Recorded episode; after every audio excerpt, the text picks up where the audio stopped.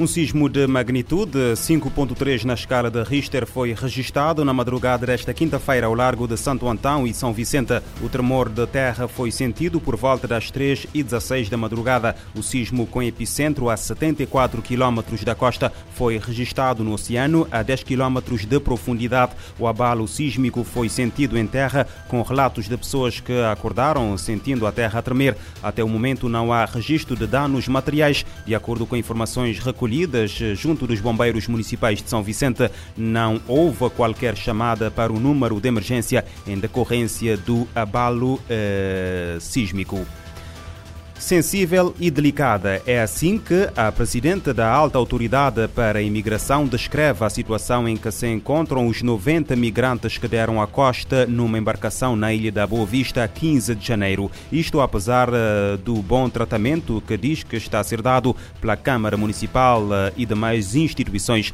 Carmen Barros fez esta consideração na quarta-feira após visita ao pavilhão Seixal na cidade de Salrei, onde se encontram os migrantes da costa costa ocidental africana que deram costa no farol eh, do uh, Morro Negro uh, 25 dias após a partida da Gâmbia. Segundo a mesma fonte, a equipe da alta autoridade para a imigração foi a Boa Vista uh, com algumas informações disponibilizadas pela autarquia local pelo técnico social da idilidade, mas também pela Polícia Nacional através da Direção de Estrangeiros e Fronteira. Carmen Barros defende que o país precisa estar melhor preparado e terá que definir melhor os circuitos de atuação das surpresas de emergência, de forma a conseguir identificar minimamente os passos de atuação. No Brasil, uma criança foi morta por uma bala perdida na Baixada Fluminense no, ao, ao final da tarde desta quarta-feira. Identificada apenas por Rafael, a menina ainda foi socorrida por moradores e levada para o hospital, mas não resistiu. Segundo o site de notícias da Globo G1, a criança completou 10 anos no dia 20. Os moradores relatam que homens encapuzados invadiram a rua e começaram a disparar. A menina brincava uh, com outras crianças e foi vítima de uma bala perdida. Um colombiano que já foi um dos narcotraficantes mais procurados do mundo declarou-se hoje culpado por contrabando nos Estados Unidos. Dairo Antônio uh, Usuga, uh, mais conhecido como Otoniel, admitiu em tribunal que liderava um cartel e grupo paramilitar que traficava cocaína e provocava violência mortal. Usuga, de 51 anos, vai enfrentar pelo menos 20 anos de prisão quando for condenado. De acordo com a juíza distrital Dora uh, o governo norte-americano concordou em não procurar uma sentença de prisão perpétua para garantir a sua extradição da Colômbia em 2022. Como parte do acordo judicial, Otoniel concordou em pagar 216 milhões de dólares. Oriundo de uma família camponesa do noroeste da Colômbia, Dairo Antônio uh, Usuga foi guerrilheiro de grupos de extrema esquerda, depois paramilitar da extrema direita, antes de assumir a chefia de uma organização de tráfico de droga composta por cerca de 1.600 homens, responsável por exportar, em média por ano, perto de 300 toneladas de cocaína para três dezenas de países. Otoniel substituiu o irmão uh, Juan de Dius, uh, conhecido como Giovanni, abatido pela polícia em 2012 na chefia do clã do Golfo. Em cinco décadas de guerra contra a droga, apoiada pelos Estados Unidos, a Colômbia matou ou capturou vários narcotraficantes, sendo o mais famoso Pablo Escobar. O país continua a ser o primeiro produtor mundial de cocaína e os Estados Unidos o principal mercado, enquanto a violência ligada ao narcotráfico perdura. A produção mundial deve descer dos cerca de 3% no ano passado para 1,9% em 2023. A previsão é das Nações Unidas que revelaram esta quarta-feira que a taxa de crescimento será uma das mais baixas eh, das últimas décadas. Em causa, choques graves e conjugados que abalaram a economia mundial em 2022. Pandemia, guerra na Ucrânia, crises alimentar e energética, subida da inflação, aumento dos gastos com a dívida e a emergência climática. A publicação do Departamento de Assuntos Econômicos e Sociais indica que a inflação global deverá permanecer em cerca de 6,5% em 2023.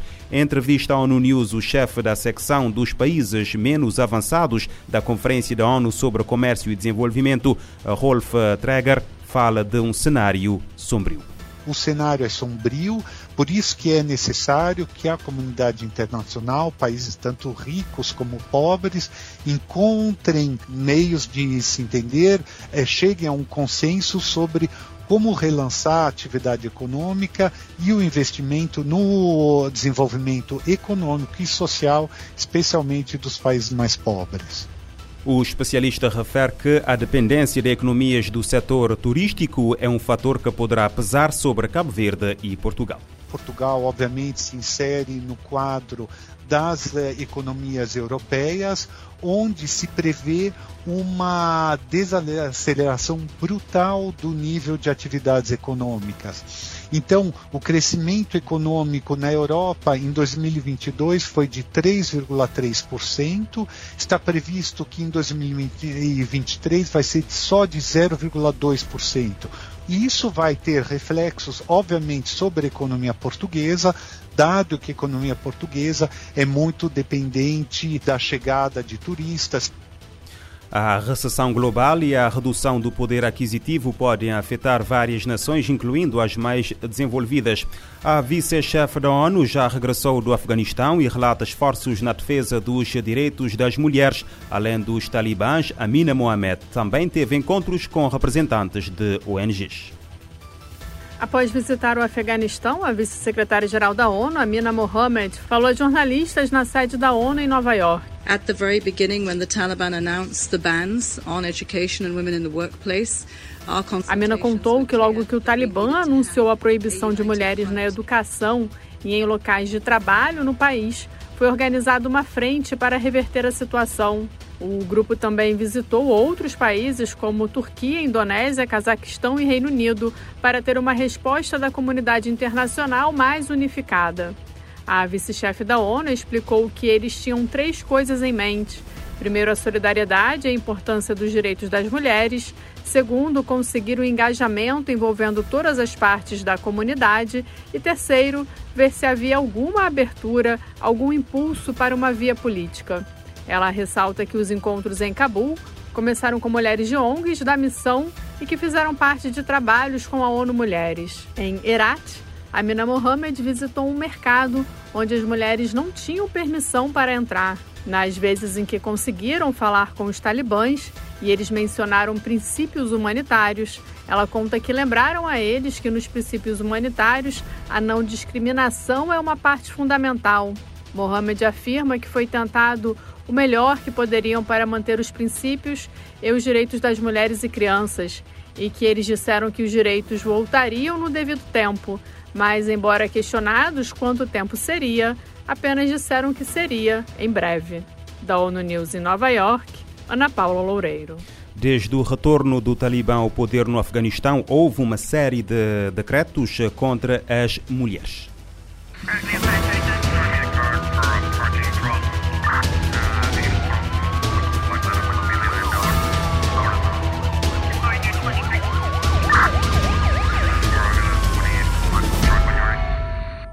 Este programa está disponível em formato podcast no Spotify e em radiomorabeza.cv.